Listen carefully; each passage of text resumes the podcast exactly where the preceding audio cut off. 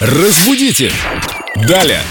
Давайте припадем к чистому источнику знания родной речи. Это он о тебе, Вик.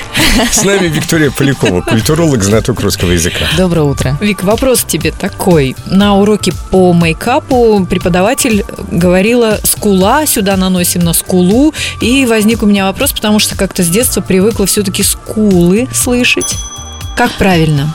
Все А, правильно говорил твой преподаватель. Она оказ- Скула. Да, да, совершенно верно. В единственном числе будет скула, скулы. Хотя, По скуле признаюсь, заехал. Ну, наносить макияж лучше по Скула. скуле, а не заезжать по ней. Да, но надо отметить, что во множественном числе будет скулы. То есть, да, это же слово, но только во множественном числе оно звучит у нас как скулы. все-таки правильно я слышала, и она говорит правильно в единственном числе. Да, вы обе умнички. И вы тоже обе умнички. Надо сказать, вот все же мне немножечко режет слух произношение этого Скула? слова. Да, все же как-то вот привычнее, согласитесь, скула.